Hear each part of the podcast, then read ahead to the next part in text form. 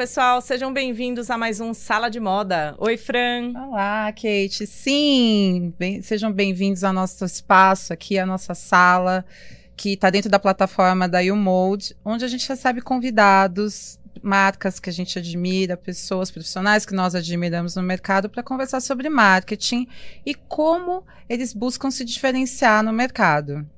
Exatamente. O objetivo aqui é entender como essas empresas fazem a gestão de marketing e assim como a gente faz na sala de aula, a gente veio estudar como essas empresas estão conquistando esses diferenciais hoje.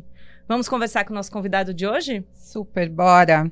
Agora eu estou bem curiosa para saber como que um engenheiro de formação, administrador por, por profissão e surfista foi parar na moda, Kate. Ele não só foi, como está há mais de 20 anos no segmento de vestuário, colecionando experiências em empresas de modas relacionadas a esportes como Volcom, Nike, Quicksilver, Billabong, entre outras, ajudando a construir e consolidar o posicionamento dessas marcas de lifestyle voltadas ao público jovem no Brasil. Passou por diversas posições de liderança em áreas como produto, marketing e vendas, até alcançar o, o topo da cadeia, tornando-se com apenas 32 anos General Manager, diretor-geral de uma multinacional do Brasil, com mais de 250 colaboradores sob sua responsabilidade. E na condução da quarta maior operação da empresa no mundo. Na crise dos 40 anos, resolveu abandonar o mundo corporativo para seguir outro sonho e empreender no segmento de vestuário. E junto com mais dois apaixonados por surf, artes, moto motociclismo e boa comida, eles trouxeram em 2021 a marca australiana Deus Machina ao Brasil. Com uma flagship de quase mil metros quadrados no bairro de Pinheiros, em São Paulo, que combina loja de roupas e acessórios, motos e pranchas customizadas, espaço para eventos e um restaurante bacanérrimo, com cardápio assinado pelo chefe surfista renomado Dário Costa. A Deus, como também é conhecida, também tem uma loja no Shopping Morumbi, além das operações de atacado e e-commerce, apresentando um crescimento meteórico em apenas dois anos de presença no Brasil. Não, mas como, como dizem que os 40 são os novos 30, as aventuras do nosso convidado não param por aí. Além de ser pai e empreendedor de moda, ele também é sócio de padaria orgânica, loja de conveniência, consultor de negócios nas horas que ele diz ter vagas, que eu não tenho a menor ideia quais sejam. E tudo isso acontece na vida do nosso super-homem da vida real. Senhoras e senhores, Gustavo Belocchi, seja bem-vindo. Olá, Gustavo, bem-vindo. Depois de uma entrada dessa, ficou lisonjeada aí pelos Não, comentários, é, pelo pelo portfólio. É legal é, ouvir obrigado. sobre a sua trajetória, né? Obrigado pelo convite. Obrigada a você legal por estar com a gente. Sabe que eu sou bem low profile, eu não costumo fazer muitas essas coisas, mas graças ao meu... eu sei, Kate, eu tô aqui eu presente, sei. tentando falar um pouquinho de mim. Ah, mas hoje a gente vai bater papo sobre a sua vida, é legal, isso. Então é fácil aqui. falar sobre a gente, né? E esquece, esquece que você tá gravando, que tá Sim. no microfone. É um papo super bacana. Então, só para situar o nosso público, a Deus Ex Machina, que significa Deus vindo da máquina, é uma marca australiana criada em 2000 2006 e trazido ao Brasil por você e mais dois sócios. Há quase três anos, é isso? Exatamente. Então, Gustavo, conta pra gente, por que, que vocês escolheram trazer a Deus para cá? O que, que, que ela tinha que faltava por aqui, na opinião de vocês? Ah, essa é uma ótima pergunta. Meu primeiro contato com a marca, na verdade, foi em 2004, 2003, faz 10 anos. 20 anos. Não, desculpa, 2003. Ok. 10 anos, é. Eu fui para Bali, Indonésia.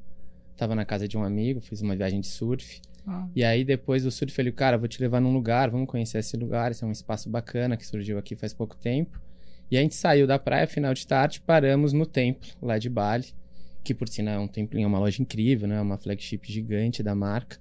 E eu entrei naquele, naquele ambiente e fiquei abismado, assim, sabe? Porque para mim validou muitos conceitos que eu já atuava no mercado, mas até então nunca tinha visto na prática, né? Que você unir diversas experiências num único ambiente e tudo muito verdadeiro. É lógico que eu já estava encantado por estar em Bali, cheio de gente bronzeada, um monte de mulher bonita, surfando, surfando mas cair naquele, naquele espaço, né, com roupa, com moto customizada, hum. com restaurante, daí você vai mais pro fundo da loja, tem as pranchas sendo feitas, as motos sendo feitas, tem banda tocando.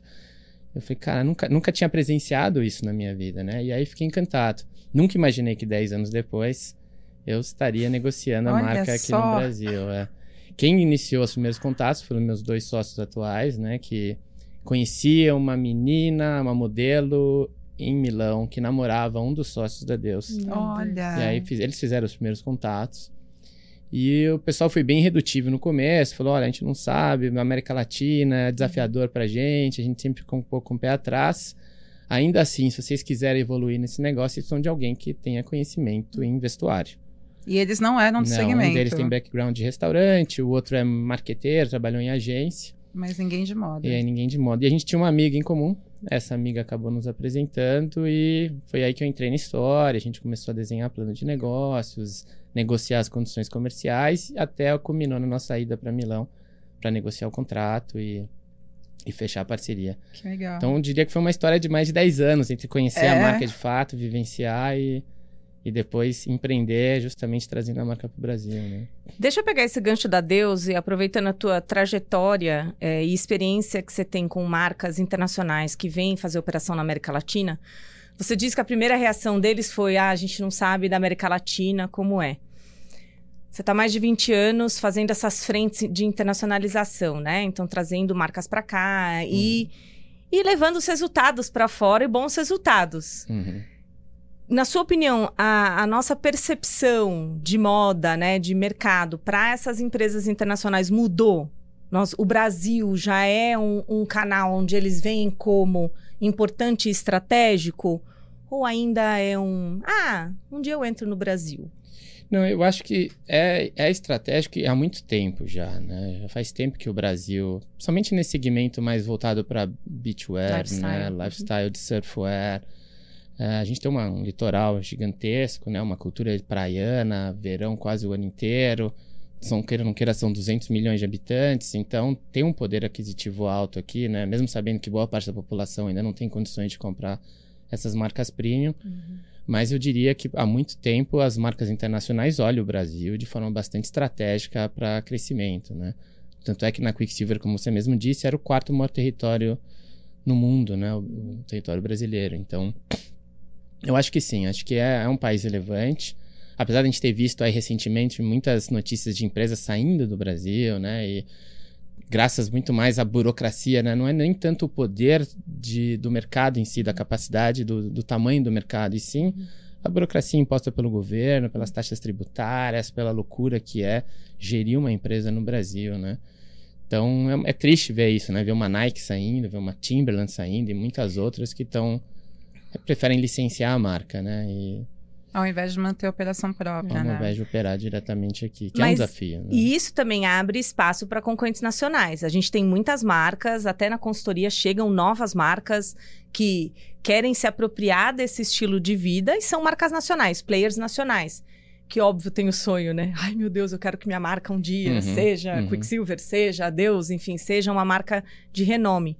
Então, ao mesmo tempo que eu vejo que tem marcas, operações que não conseguiram ficar aqui, é, a gente vê um mercado se, se estruturando, né? Novas, novas ofertas surgindo. Uhum. E é um pouco o que aconteceu na Austrália há uns 10 anos atrás. Um monte de marca apareceu e aí deu uma qualificada. Sim. Eu vejo que esses próximos anos no Brasil, pelo menos esses próximos cinco anos, vão ser para qualificar esses players nesse mercado. Eu acho que de é um lifestyle. momento único para novas marcas surgirem, né?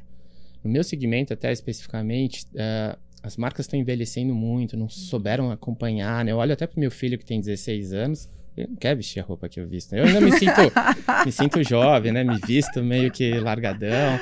E ele olha e fala, pai, Quicksilver é marca de velho, as marcas Quicksilver é de velho, né?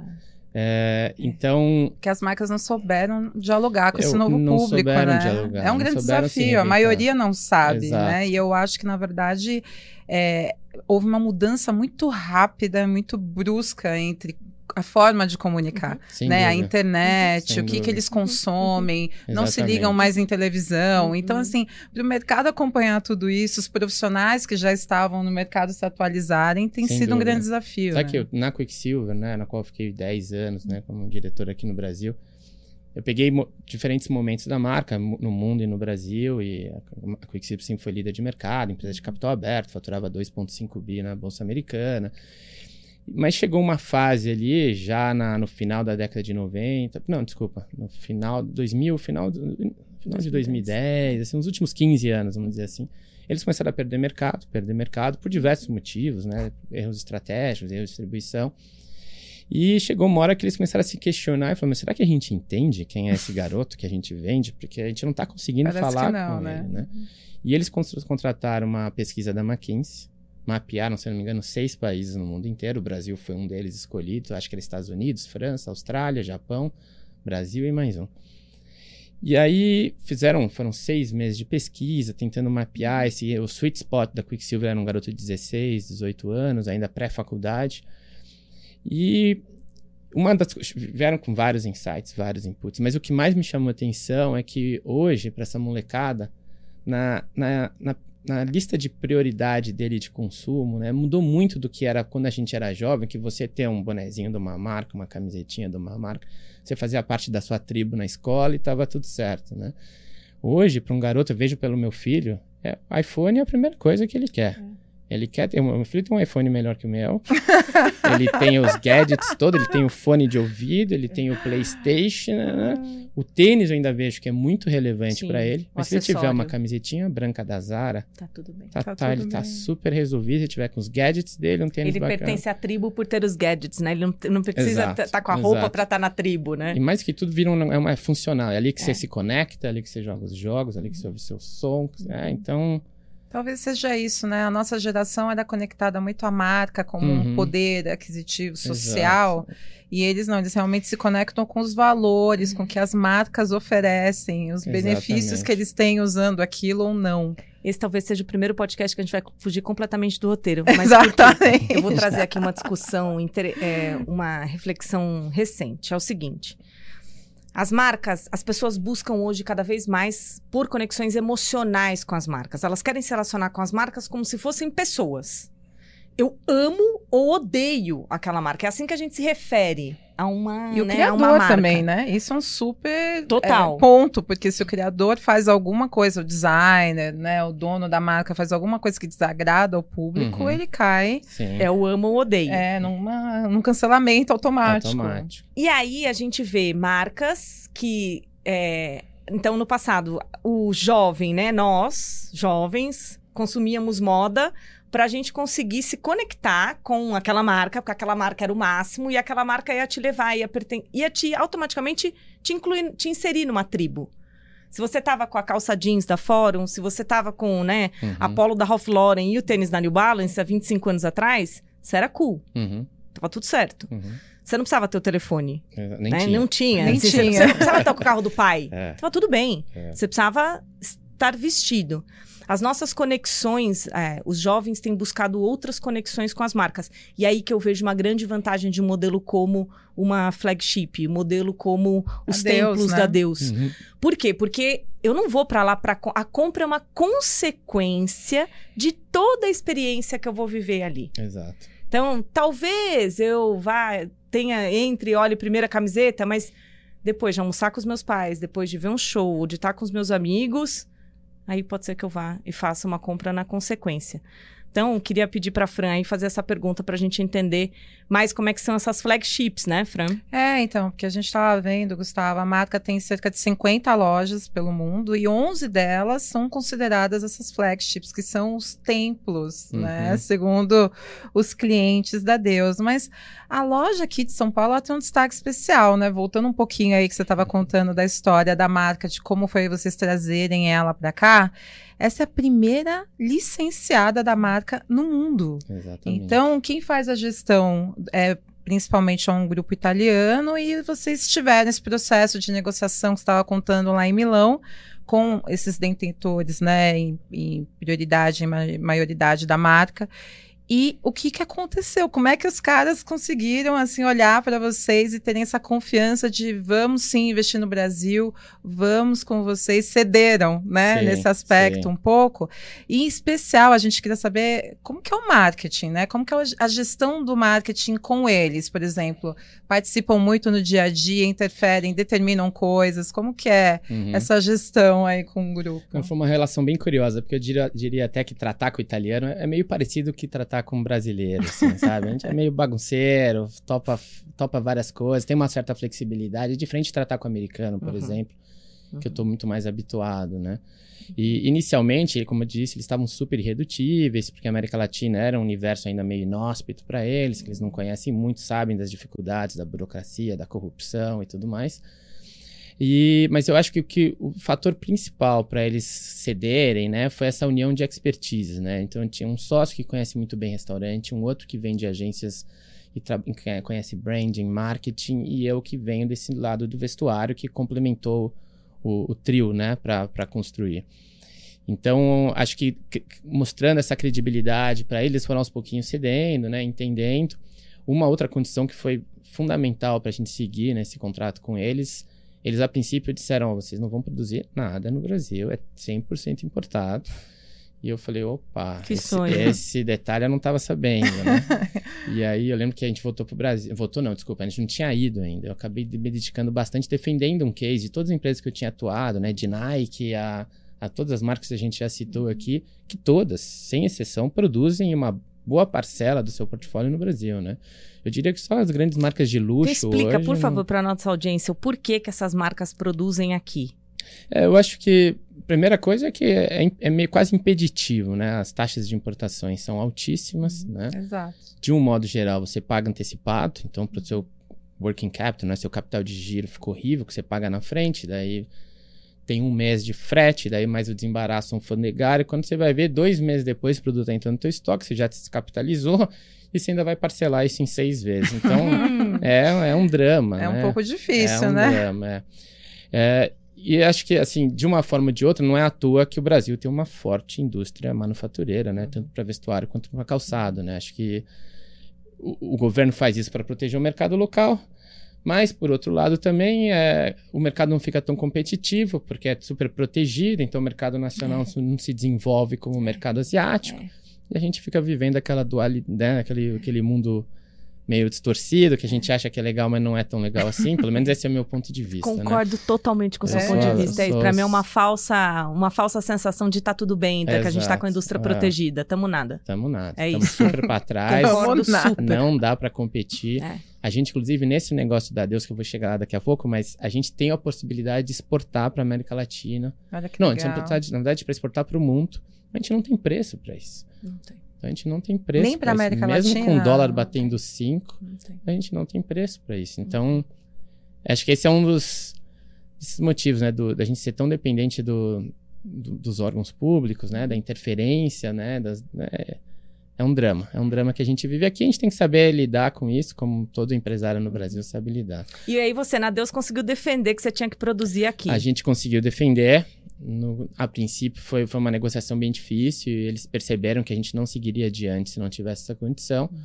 Então foi definido ali, né, e até está isso em contrato, quais seriam todas as etapas dos processos de autorização de, né, das amostras, né, que seriam todo, todo o processo de aprovação deles, né? qualidade e tudo mais. Então isso começou bem rígido no começo, a gente tinha que mandar sets, né, amostras, kits de amostras para fora. Mas hoje eles já estão percebendo que a gente tem condições de produzir na mesma qualidade, no mesmo uhum. nível. A gente ganhou, construiu uma confiança da parte deles, que agora a gente já não. Nesses dois anos de. Que ainda é curto, né? né? Mas eles já não estão mais pedindo nada. Uhum. A gente segue bem a risca, né? Tudo que, tudo que eles pedem pra gente fazer. Então... E no posicionamento da marca, como é que é isso? Eles também tiveram um guideline enorme no começo? É engraçado, porque de todas as marcas que eu atuei, a Deus é a mais solta, assim, Meu Deus, é. eu ia falar isso. Como que ela é solta é, em é, posicionamento são... e tão amarrada em produto? Porque as outras é o contrário. Mais fechadas em comunicação é. e meio que fecham o olho pro que está sendo feito de produto. É, eles querem manter mundo, a né? imagem. Né? Mas manter a imagem. Imagem é, tudo. Foi engraçado, Olha quando a gente, nosso, a gente, acho que a gente tinha recém assinado com eles, a gente começou a de desenhar o plano, tudo, e falou, meu, a gente quer receber o guide de vocês, né? Qual que é o guide de marketing, então... E a resposta foi essa: o guide é não ter guide. This is so a cool. gente escolhe as pessoas certas para desenvolver os negócios da forma certa, né? Então eles já confiaram em você. Choque. É lógico que a gente aqui não está falando da Deus, não é uma empresa tão estruturada como grandes marcas, pelo menos as quais eu já atuei no passado, né? uhum. né? É uma marca que está crescendo, é uma empresa que tem menos de 20 anos ainda.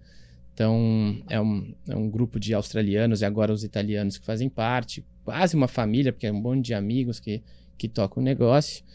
E eu acho que tem um longo caminho pela frente. E provavelmente, à medida que a empresa vai crescendo, eles vão se estruturando ao ponto de, de repente, ter guideline para tudo, né? Mas. Talvez não. Acho que como você está falando, né, não, como é. a empresa nasceu assim, talvez tenha essa questão do lifestyle tão forte, é tão bem definida que tem uma abertura maior aí. E outra, quando a gente fala de comunicação, eu te fiz essa pergunta porque é muito específico, né? A gente tem particularidades de cada cultura, de cada país, que sempre as marcas, mesmo vindo de fora, têm que se adaptar. Uhum. Então, eu perguntei nesse sentido porque eles tendem a controlar um pouco. Eu trabalhei em empresa internacional também, eu sei.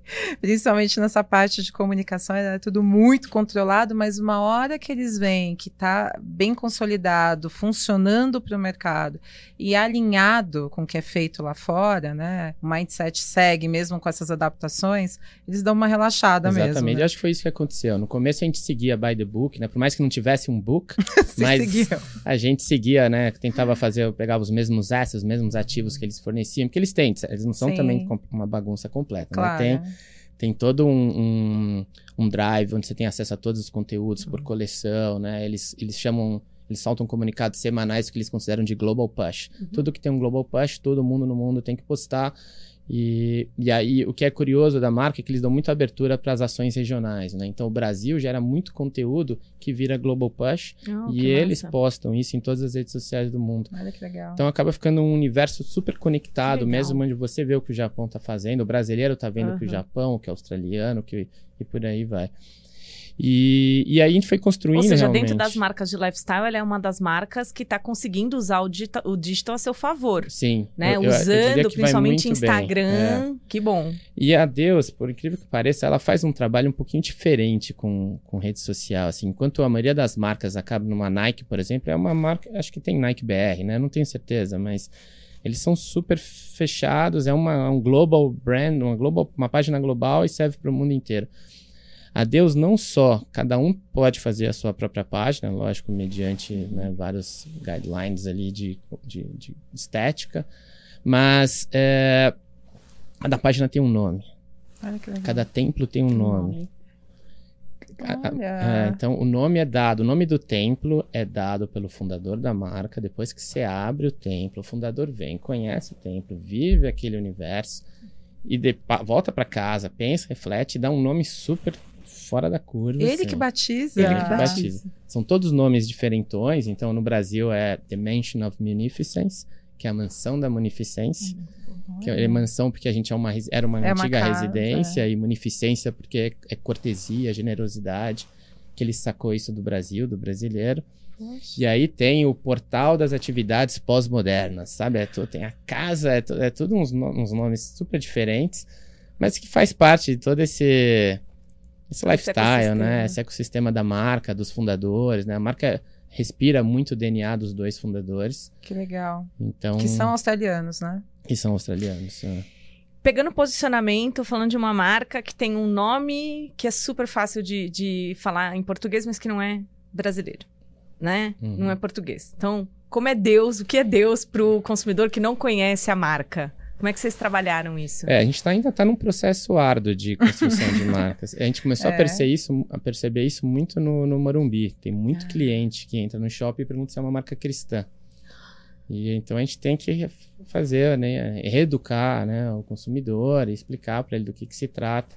Enquanto na flagship a gente usou o nome Deus Ex Machina, que fica um pouco mais fácil de você entender que não é uma marca chamada simplesmente Deus, que uhum. tem uma, uma expressão um pouco mais extensa. No Morumbi é Deus. É Deus. É Deus. É Tanto é que a gente está questionando se a gente não deve deixar o outro louco, onde tem o nome extenso da marca, aí pelo menos o cara entende que é uma coisa um pouco diferente, não só uma palavra chapada Deus. Né? É. é isso.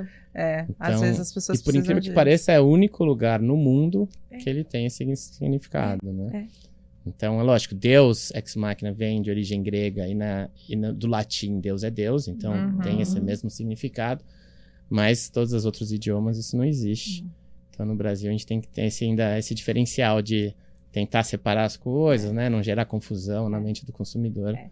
É, e não gerar confusão mesmo, porque o consumidor não sabe. E às vezes ele vai chegar, né, em casa, enfim, olha, comprei a camiseta da Deus, mas peraí, isso aí É. não, não é o que você está pensando. Então, é importante esse papel da educação. Sim. O quanto a gente tem que educar quando a gente fala de uma marca internacional que está numa nova cultura.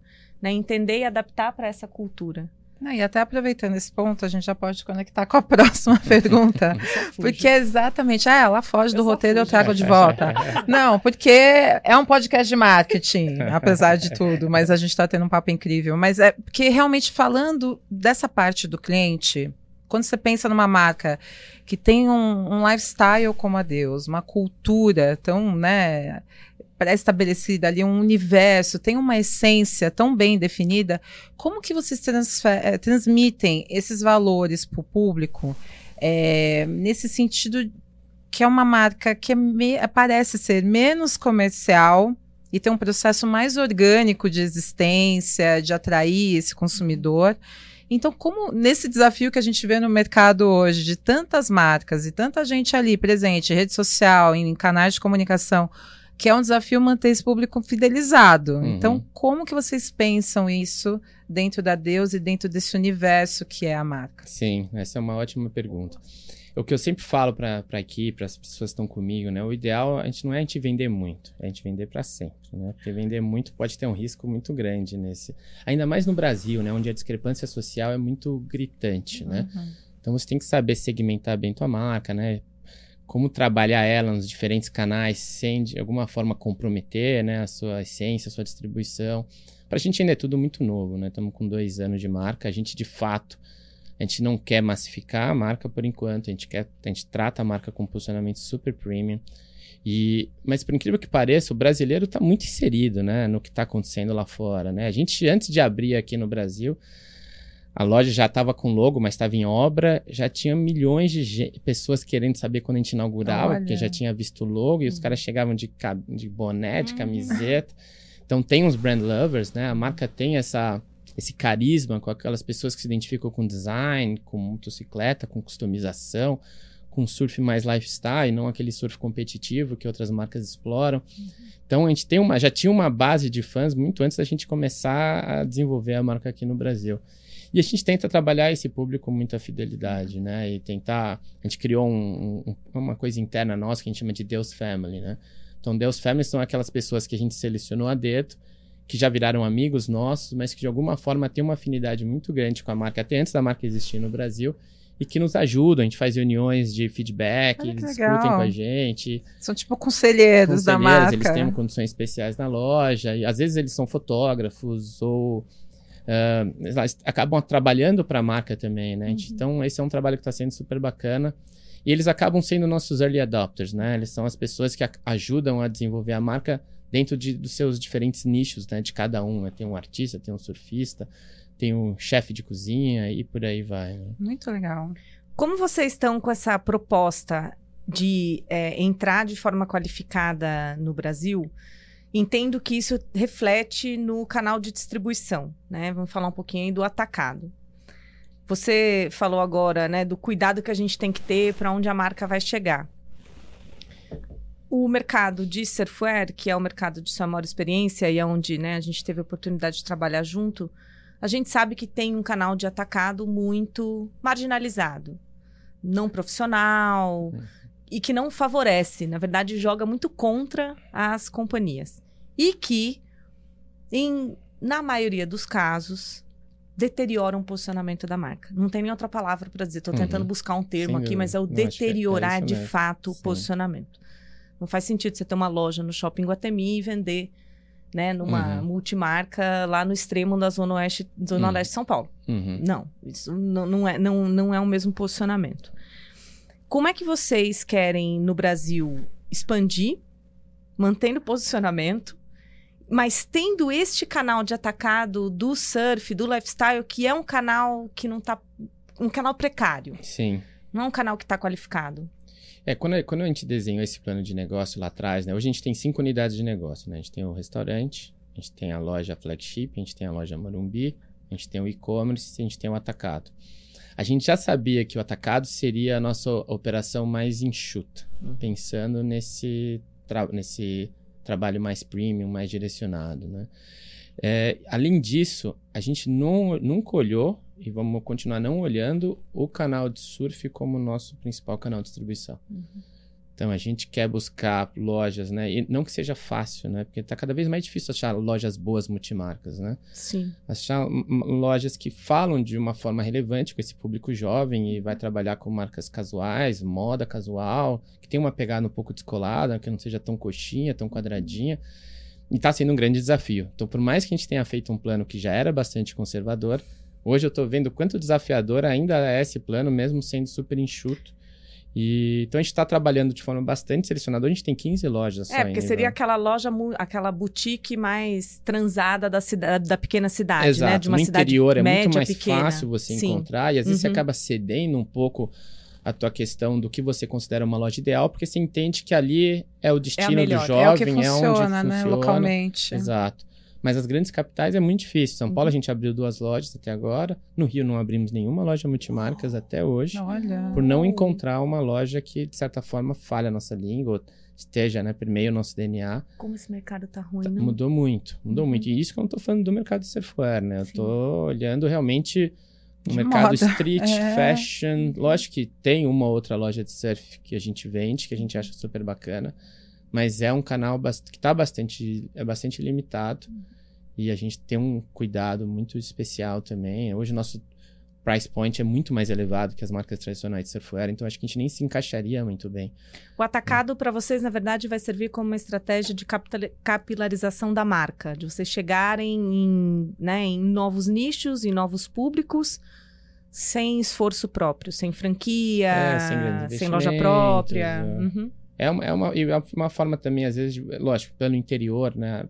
Tem muita, muita cidade no interior, onde, como a gente falou, que tem essa oportunidade e que dificilmente eu vou chegar a abrir uma loja própria minha lá, né? Então, é uma forma de ter capilaridade e, às vezes, de falar com o público, né? Quando a gente está muito, às vezes, muito segmentado, surf, skate, é, surf, moto, arte. Mas, por exemplo, citando um caso que a gente está em vias de fechar agora é a Cartel 011, que é uhum. muito voltada para fashion, né, para uma moda é, ditando tendências e tudo mais, mas que eles enxergam como um potencial muito grande e vice-versa, né, da gente atuar em conjunto ali. Então esse é o tipo de perfil de distribuição que a gente está buscando. Uhum. E aí a gente é, se depara com uma marca com essa dimensão, com uma personalidade, com um branding tão forte e internacional, mas com um requinte de uma simplicidade muito genuína, assim, essencialmente falando, né?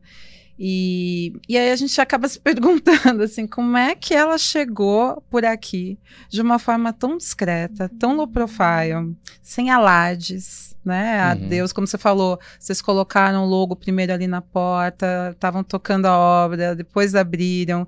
E tudo que eu vi a respeito da marca e do que eu conheço aqui, né, morando em São Paulo, eu não vi nada assim grandioso, Sim. né, para falar que vocês estavam chegando. Então, isso foi uma estratégia de marketing de vocês ou estava relacionado com a marca? É sempre assim que se abre um espaço, um templo? Como, como que isso acontece aqui? É, ou não tinha como ser de outra forma, Gustavo? Não, o que eu acho, é, eu, eu vou remeter essa minha ida para Bali há 10 anos, né? Quando eu entrei nessa loja e eu fiquei encantado com aquilo, não só pela experiência em si, mas tudo me pareceu muito verdadeiro, uhum, sabe? Autêntico. Eu acho que quando você se propõe a fazer uma coisa que é verdadeiro, que é autêntico, o consumidor saca, percebe e se fideliza sem você fazer tanto esforço, né? E, e eu acho que a Deus tem esse potencial, sabe? É, e, eu, é, é, é isso, eu vejo, a gente esteve na, na Austrália visitando o headquarters, né, no final do ano passado, e primeiro que eles nos receberam, nunca tinha recebido, eu como executivo de grandes empresas, nunca tinha recebido dessa forma como fui recebido lá. Tapete vermelho, literalmente. E tanto é que eles fizeram questão de levar a gente para casa de um dos, dos, fundadores lá em Bali para conhecer. E você chega lá, você vê um, um, tiozinho de 70 e poucos anos, todo grisalho, que já fez de tudo na vida. Ele é mais lesado que, o, que qualquer outro. E, e anda de moto e surfa e respira aquilo, né? De, uma forma que você fala, cara, é isso. Que delícia. É isso, é verdadeiro. É, é verdadeiro. Tinha uma moto para cada um, tinha uma prancha para cada um, a gente ficou andando de igual para igual com eles e Quer dizer, é, é, depois de 20 anos, é, é, muito verídico, né? Eles de fato representam o que eles vivem, eles né? são a personificação exato, desse conceito exato. todo, né? Eu acho que isso faz com que a marca acabe é, é lógico, a gente está falando ainda de um, de, um, de um, público consumidor muito fidelizado, muito uhum. segmentado, né? À medida que você vai indo para o mainstream, cada vez mais tem que saber se comunicar melhor nesse sentido. Mas eu acho que por enquanto a gente ainda está conseguindo navegar de forma orgânica e ainda assim sendo relevante para esse público, né? A junção restaurante-loja funciona muito bem também. Né? É. Então a gente tem um chefe que ele, ele já é um mainstream, né? Ele teve em programas da Globo, foi Masterchef, Masterchef, é. aquele da, o da Globo é o Mestre dos Sabores, Mestre dos Sabores, né? qual ele foi campeão. Então ele já ele aí a gente monta um, um restaurante com mais de 200 lugares, né? Que tem esse nome por trás. Então, eu acho que essa união é interessante, porque normalmente restaurante, né, a gente sabe que tem um ciclo de vida que pode ser curto, né? Uhum. Ele ganha aquele hype, vira, vira a bola da vez, chega uma hora que São Paulo tá cada hora trazendo coisas novas, né? Perde o momento, né? Eu acho que essa união restaurante loja, né? O restaurante traz o público, traz essa, essa massa, né, de pessoas para a loja diariamente. E a marca, a loja, traz dá longevidade para o negócio, dá veracidade para o negócio, uhum. né? Então, acho que essa combinação funciona muito bem também e faz com que a gente ainda consiga trabalhar de forma orgânica, porque não necessariamente as pessoas que comem lá são pessoas que estão alinhadas a esse perfil de público que a gente quer atingir. Que conheça a marca, Mas né? ainda assim ajuda no awareness, né? Uhum. São, lógico, é um ticket médio um pouco mais alto do restaurante em si, uhum. então a gente acaba trazendo pessoas que têm um poder aquisitivo um pouco mais elevado, uhum. e acho que ajuda no conceito como um todo. Gustavo, você falou de comunidade, né? Da, do, do cuidado que a Deus tem para manter e zelar por tudo, todos esses valores. Eu entendo também a, o, o, receio deles lá atrás, a ressalva deles, né? Quando você fala no começo da conversa que eles, ah, será que a gente vai para América Latina? Porque de fato tem, eu preciso, os valores são muito fortes. Como que eu vou manter esses valores, né, em outro lugar, distante de mim? E aí, quando a gente fala de, uma, de um nicho de mercado muito específico e de um grupo de cliente que você quer recorrência, eu entendo que CRM é o driver principal para Deus. Não Deus Brasil, mas a Deus como um todo. O CRM deve ser o principal norte. Então, eu queria que você contasse para a gente, primeiro, qual é o driver de CRM que você tem de fora, né? Se é, de fato, uma das atividades de marketing mais importante para Deus eu, como especialista, entendo que uhum, deveria ser. Uhum, então, vamos agora uhum. ver se, dá, se vocês passaram na prova. É, e o que, que vocês fazem aqui no Brasil que está dando certo? Sim, tá? De relacionamento boa, boa. com o cliente. Eu acho que a gente ainda está em recuperação, né? Se a gente não passou na prova. Ah, meu Deus, tá bom, vamos lá. Não, mas a, a, gente, a gente é, foi muito mais uma questão sistêmica do que de gestão, né? A gente não conseguiu, primeiro a gente não conseguiu ter um sistema único que, que trabalhasse bem a parte de, food, de F&B, food and beverage, uhum. e, e, confecção junto. Então a gente tá. trabalha com dois sistemas diferentes, o que já é uma grande perda, porque a gente tem uma massa crítica de consumidores que do frequentam o restaurante que a gente não consegue integrar a cooperação do vestuário. Então a gente ficou durante um bom tempo tentando achar uma, uma forma de unir essas bases. A gente até hoje não consegue. A gente adotou um, uma plataforma de CRM que veio já uh, junto ao nosso, CR, o nosso RP. E a gente viu que foi uma decisão errada. Então a gente está nesse momento falando com alguns players de CRM, como um CRM bônus, uhum. está falando com outra chamada Dito, uhum. também em vias uhum. de, de, de, firmar com um desses players, uhum. e aí sim começar a ser mais ativo nesse sentido, né? A gente tem uma, a gente consegue atuar bastante com CRM através do, do digital, né? A gente, inclusive, tem uma empresa de performance que ajuda a gente bastante nisso. Mas esse eu diria que a gente ainda está dando cabeçada, tem um trabalho é super importante. o mailing diria... hoje de eventos e dessas, né, desses VIPs, Deus está onde? Ele tá, se ele entra pelo restaurante, ele ainda está meio offline, né? Okay. A gente tem uma database que é o como é que chama? Esqueci agora o nome da ZigPay. Então a gente tem uma database do ZigPay, que a gente tem lá CPF e tudo, mas a gente não tem muitos dados de o que, que ele consome, se ele comeu brunch, almoço, jantar, quanto ele gasta. E a gente tem uma, data, uma base de clientes do, da loja e do e-commerce, né? E aí sim a gente consegue ler exatamente o que ele compra, como ele compra, quanto tempo ele não compra, né? E é só que a gente consegue ainda falar melhor com ele através do, do e-commerce, né, da nossa solução digital, do que unir todas as soluções numa única base. Você sabe que esse entrave que, vocês, que você coloca agora é um dos entraves que eu já escutei de alguns negócios na decisão de expandir de criar essas lojas, é, lojas experiências. Por quê? Porque eu vou ter três POS, eu vou ter três pontos de venda ali, cada um para uma dinâmica de negócio. E aí, como é que eu junto tudo isso? Então, eu não estou falando com um cliente só, não, mas eu preciso falar com um cliente só. Essa é uma dor recente dos negócios que querem ter espaços de lifestyle. Porque uhum. todo mundo nasceu para ter um ponto de venda, para ter uma, uma origem de dado, que é o caixa ali da loja. Vai uhum. lá, vai vender e acabou. Não, mas agora eu tenho dado do cliente do restaurante, do hotel para onde eu vou, né? Eu vejo JHSF sofrendo e batendo a cabeça também em como uhum. criar essa jornada de cliente que ele vai acompanhar desde quem comprou um empreendimento imobiliário até quem comprou uma roupinha uhum. no, no, CJ Shops, né? Uhum. Esse mesmo CPF. Mas é um cuidado que de fato essas marcas têm que ter, porque vamos voltar quando a gente trabalhou junto lá no Surfware, a gente não falava de CRM, não, né, Gustavo? Não, CRM era. É, ah, imagina, é. as pessoas, aleatoriamente, a tribo de consumidores, ela ia atrás da gente, era uma loucura. Então, você fazia um evento, tava todo mundo lá. Você fazia a festa, tava todo mundo não, lá. 95% da distribuição da, naquela época eram, era multimarcas, né? Então, Exato. você não falava com o consumidor diretamente, exceto uma outra loja física, né? Sim. Então hoje, lógico, está mudando bastante. Temos né? e-commerce, tem é. shop, né? Tem ponto uhum. físico, então tem que conectar todo mundo para garantir, para manter toda essa alma de vocês, né? Sem dúvida. E aí, dentro desse contexto, a gente sabe que não dá para fidelizar e, e, construir relacionamento com clientes sozinhos, né? Vocês tiveram também que trazer parceiros, trazer uhum. marcas para dentro do negócio. Uhum. Como que é essa decisão de vocês trazerem marcas, né, de ter parceiros ali dentro do Templo Deus. Vamos falar da loja, Sim. loja comercial, vamos falar do templo. Sim. É pro, a gente tem diferentes níveis de parceiro, né? O restaurante por si só já trouxe alguns grandes players, né, que ajudam a gente desde a montagem da loja, né, grandes marcas de cerveja, é, marcas de destilados, né, que já são contratos de longo prazo, inclusive, que funcionam super bem. na parte de marca, a gente tem desde parceiros que são mais voltados para o surf, até aqueles voltados para motores, né? Então a gente teve já parceria com a Ford, que foi um ano de parceria, estamos com a BMW Motos, estamos fechando uma nova agora que a gente não pode falar para 2024. E, e é engraçado que muito dessa, dessa prospecção, que acaba não sendo uma prospecção efetiva, é, ela ocorre através do network no restaurante.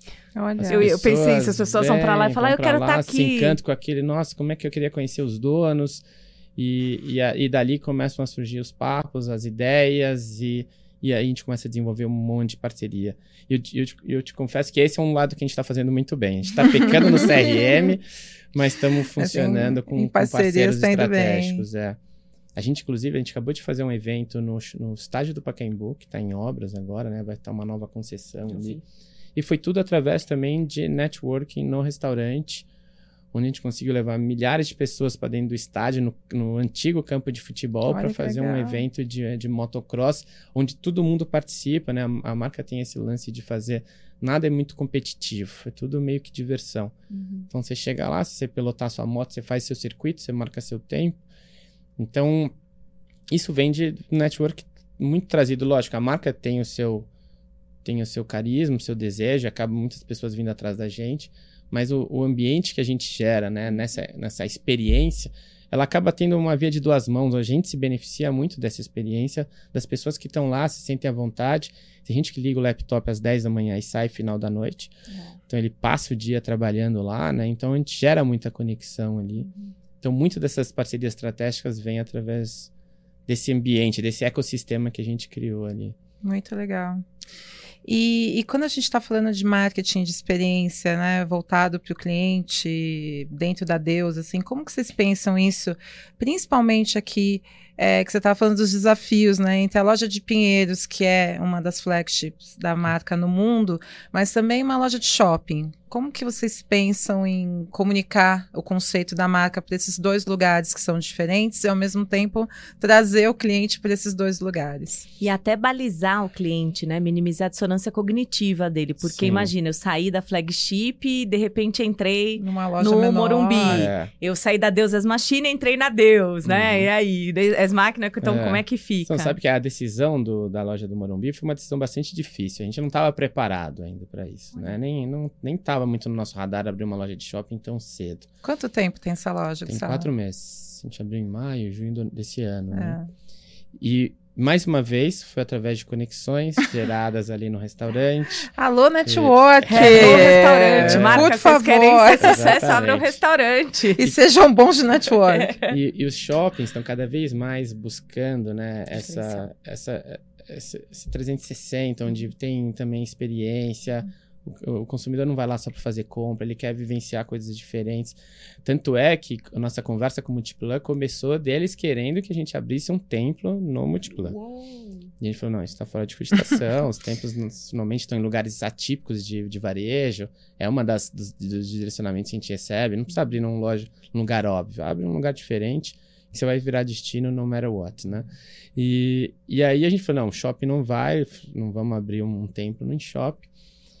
Mas acho que eles queriam tanto a gente lá, né, pelo, pelo que a gente já tinha construído, que a, gente- a negociação foi meio fora da curva e acabou sendo bastante tentador pra gente. A gente sabe que pra gente crescer né, com a marca no Brasil, a gente não vai conseguir abrir 10 templos aqui. Primeiro que é um é caro, segundo que requer a, a- a presença, né, tua na região, na- na- na comunidade, né? A gente acredita muito nessa comunidade. Então, se a gente for abrir um templo no Rio, por exemplo, não adianta pensar que o Gustavo vai chegar lá no Rio e vai dormir. Eu não conheço o Rio de Janeiro como o Carioca conhece. Eu não estou inserido naquela cena. Então a gente sabe, se um dia a gente for abrir templo em outras cidades, Uhum. a gente vai ter que ter um parceiro local, né? Então uma forma mais fácil de crescer seria são através de lojas menores. Também não é à toa que a Deus Mundo afora tem muito mais lojas de vestuário exclusivamente do que Templos, os né? templos, né?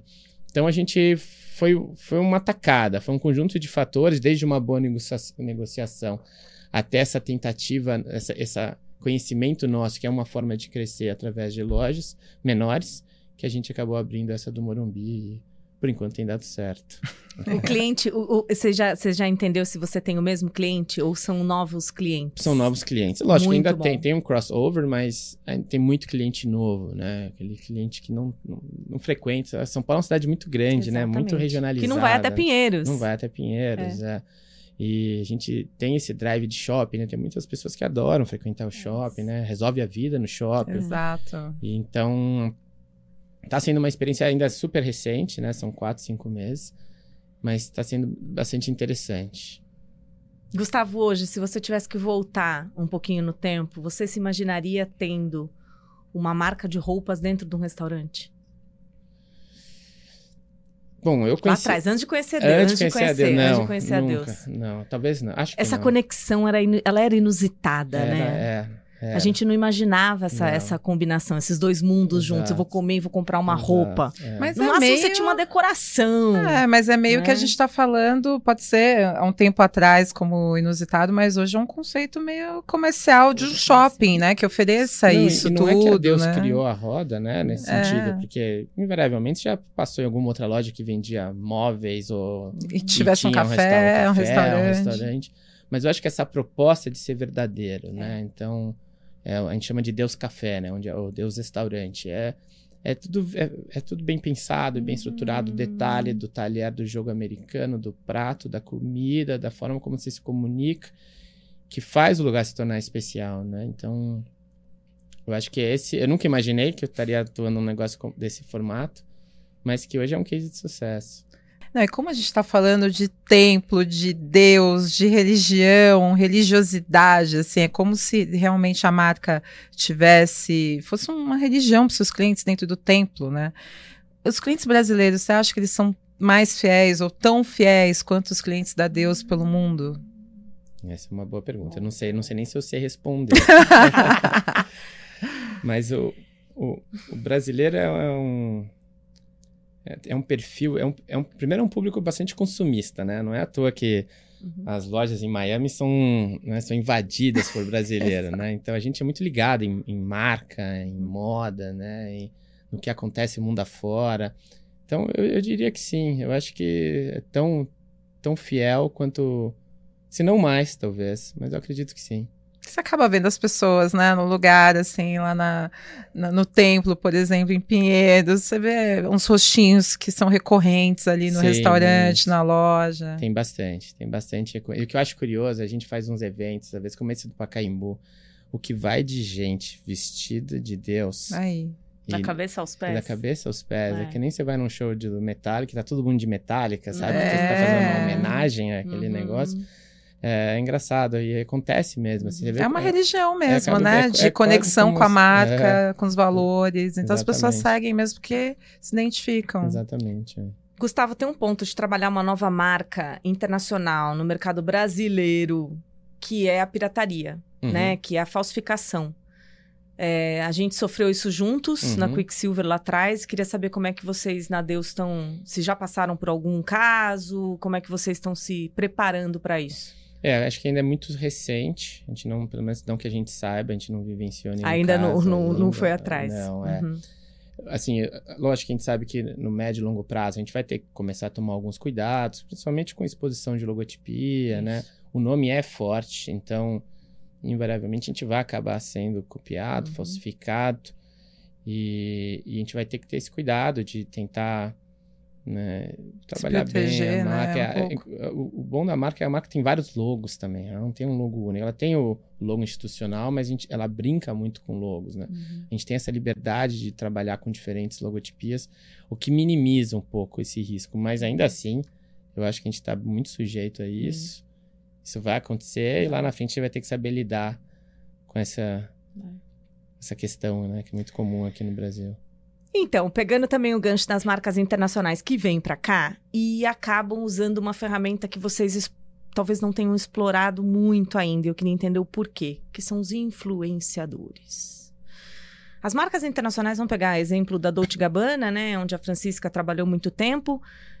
O- um dos pilares principais para ela criar toda, todo o posicionamento que ela criou aqui foi através dos E influenciadores celebridades, né? e celebridades. A Deus não não tem usado ainda dessa, dessa Uhum. ferramenta. com Corre força. meio Até por a gente fora, conversou né, um pouco disso. Sim. E agora eu tô entendendo que talvez eu não, né, não precise, porque eu tenho uma comunidade muito forte, mas ao mesmo tempo eu tenho novas tribos que eu preciso chegar. Como é que você vê os influenciadores, marketing de influência para Deus esse é um- Brasil? Esse é um ponto interessante. eu sei, é pergunta de um milhão de dólares. É, quando a gente fala da questão da, né, o- de você ser verdadeiro, né? Você vender uma imagem verdadeira, né?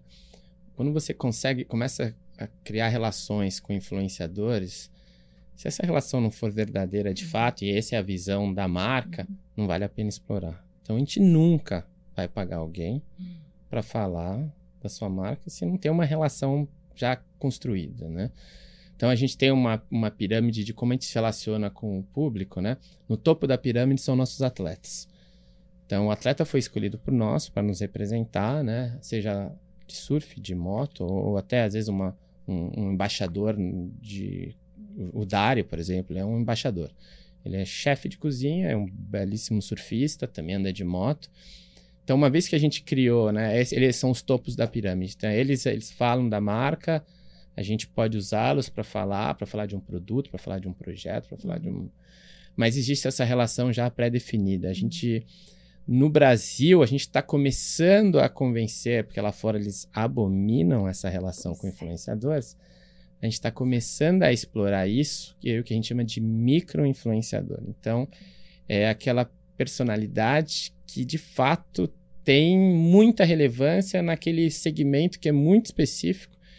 E a gente tem, né, a gente, a gente definiu quatro personas que a gente atua, que é o surfista, o motociclista, o artista e o, a mulher, né, que a gente tem a linha Deus Women também.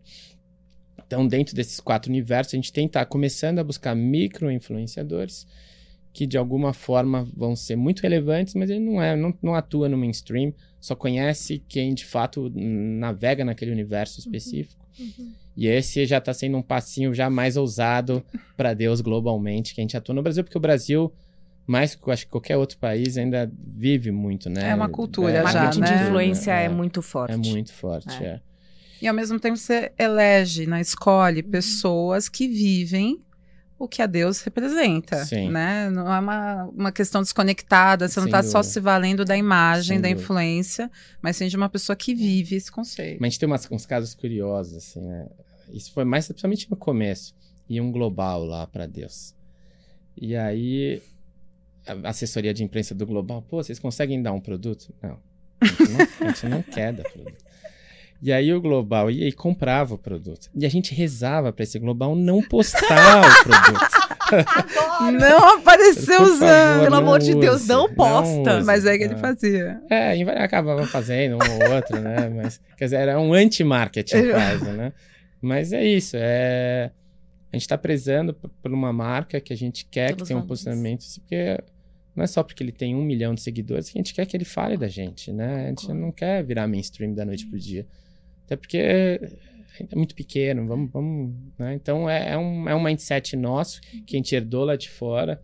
Eu acredito muito nisso, eu gosto muito disso, sabe? E tem funcionado, né? Não, e é bacana você falar disso, porque isso também é marketing. Uhum. Não é porque existe uma suposta que a gente até brinca bastante aqui, fala da caixinha de ferramentas, que elas têm que ser usadas da mesma forma. Sim. O marketing, ele tem que ser trabalhado ao favor da marca, tem a Uhum. ver e principalmente transmitir exatamente o que você está falando, essa veracidade, essa verdade para o público que consome, que geralmente vai se identificar com esse tipo de valor. Né? Provavelmente a pessoa que vá até a Deus, que goste do lifestyle que a marca representa, não se identifica com qualquer influenciador só porque é uma pessoa grande, É né? É Exatamente. isso. Ele não vai ajudar nem, na, nem no brand awareness e nem na conversão. Exatamente. Então, pra quê, né? Ele- Quando tem um quadro em branco, assim, um quadro sem histórico, é muito mais fácil de você Exato, parar e desenhar Exato. do que você já chegar e, não, tá todo mundo fazendo, a gente tem que fazer também. É, só que, a professora, isso só é possível porque a Deus tem um posicionamento, valores autênticos muito fortes. Uhum. Quando não se há valor, quando não se há posicionamento, eu preciso do influenciador para vender. Não é profundo Porque aí eu preciso que as pessoas exato. influenciem os outros para vender meu É isso, negócio. exato. Agora, se eu tenho valor autêntico, desculpa. Falem bem ou falem mal, mas assim, falem de mim, Uhum, do meu é jeito, isso, na minha exatamente. estratégia. Sensacional. É isso. E quando a gente pensa no futuro da marca, por exemplo, Gustavo, para que lado você olha? O que falta na sua visão, assim, de toda a sua trajetória em moda, em outras empresas, mas o que falta ainda atingir na Deus, comunicar ainda na Deus, que, que para você é uma meta? Ah, eu acho que a gente, eu quero estar conhecido no Brasil todo, né? É, Mesmo que seja falando com um público ainda bastante selecionado. Uhum. É, a gente, por ter duas, uma flagship em São Paulo e mais a loja do Morumbi aqui em São Paulo também, a gente ainda acaba falando com. Por mais que a gente tenha o e-commerce, ainda é muito direcionado para o consumidor paulistano, né? Uhum. Então a gente quer ganhar essa amplitude, seja através do canal multimarca, seja através da nossa plataforma digital, seja através de novas lojas, novos templos. E a gente vai chegar lá. Aí eu não tenho certeza. dúvida, eles vão dominar esse Brasil aí. Bora Yeah. pro nosso final, Fran? Vamos, vamos. Marketing, uma palavra. Gustavo, o que, que significa para você essas palavras dentro da Deus? Marketing. Geração de valor. Cliente. Foco. Escrevi isso ontem na minha tese, gente. Dá até desespero, parece que ele tava lendo minha tese. Experiência do cliente. Experiência do cliente. É, verdadeira. Influenciadores. Nenhum. Eu esperava essa resposta um dia. Sustentabilidade. É, necessário. E o futuro da moda? O futuro da moda. Eu acho que é, tem muito do que a gente falou aqui, né? É, ser verdadeiro. né? A gente teve uma fase aí de fast fashion que dominou o nosso mercado, né? E, e eu acho que cada vez mais, né? O, o, o consumidor dá valor, né? E reconhecer como sua marca, seja lá em que lado você está explorando, mas que seja verdadeiro, né? Eu acho que é isso. Eu vejo muito dessa forma. Não sou um grande estudioso do assunto, mas é assim que eu enxergo. Né? Gu, você é um engenheiro, sempre gostou de surfar e conseguiu unir essas duas paixões, que é trabalhar com moda e surf, Uhum. né? Lifestyle, esporte. Qual é a dica que você dá para quem quer fazer essa trajetória, para quem tá no começo da carreira ou tá lá na engenharia e fala: "Nossa, eu quero trabalhar com moda, mas será que isso é possível? Como?" Sim. Não, acho que é super possível. Eu diria que primeiro é estudar, né? As coisas não caem do céu. Ninguém nasce com esse dom, né? Acho que a gente tem que se dedicar a estudar bastante. Acho que uma vez que você se insere nesse mercado, tem que cair de cabeça, né? Acho que muita gente olha e fala, nossa, Gustavo deve ter uma vida incrível, né? Mas a jornada é difícil, né? Eu acho que eu, eu, me sinto até afortunado por tudo que eu já vivi, por trabalhar com uma coisa que eu amo. Mas a jornada não é fácil, né? Me vejo, até hoje eu me vejo trabalhando 12, 14 horas por dia. Lógico, primeiro porque eu sou apaixonado pelo que eu faço, mas segundo porque a vida é difícil mesmo e tem que dar um gás, senão, ainda mais morando numa capital como a nossa, São Paulo, que é uma loucura, as coisas são caras, a vida é difícil. Então, eu, eu diria que é isso, é estudar, se dedicar muito. E eu acho que talvez, que também está relacionado com o futuro da moda, é tecnologia, né? Se aprofundar muito em tecnologia, que eu acho que isso vai editar muito o ritmo dos negócios, né? Seja o, o digital, seja gestão de dados, seja uh, Internet of Things, uhum. seja uh, inteligência artificial e por aí vai, né? Eu acho que eu já me considero um pouco dinossauro, eu não estou mais acompanhando tudo que está acontecendo, mas eu acho que esse é um, é um, acho que uma outra dica para quem está entrando nesse, nesse mercado. Muito bom. Obrigada, Gustavo. A gente quer te agradecer de novo por essa por compartilhar tanto com a gente aqui nessa experiência incrível. Sucesso a Deus sempre, Obrigado. que vocês sigam crescendo, que a gente vai acompanhando, né? Pois é. Obrigada, Gu. Obrigada mesmo pelo tempo, né? Como ele disse no começo, ele não gosta de falar, ele é super reservado. Aí ele falou mega bem. Uma hora com a gente. Tá super tranquilo, tá viu? Nem doeu. Que delícia. Obrigada, obrigada por compartilhar com a gente esse, essa experiência que você tem no mercado desportivo e lifestyle, o sucesso que vocês estão construindo com a Deus. E a Deus vai dominar o mundo, não tenho dúvida vai, nenhuma. Deus onipresente. É isso. e a gente vai pro próximo, né? A gente espera vocês aqui com a gente. Até lá. Tchau, pessoal.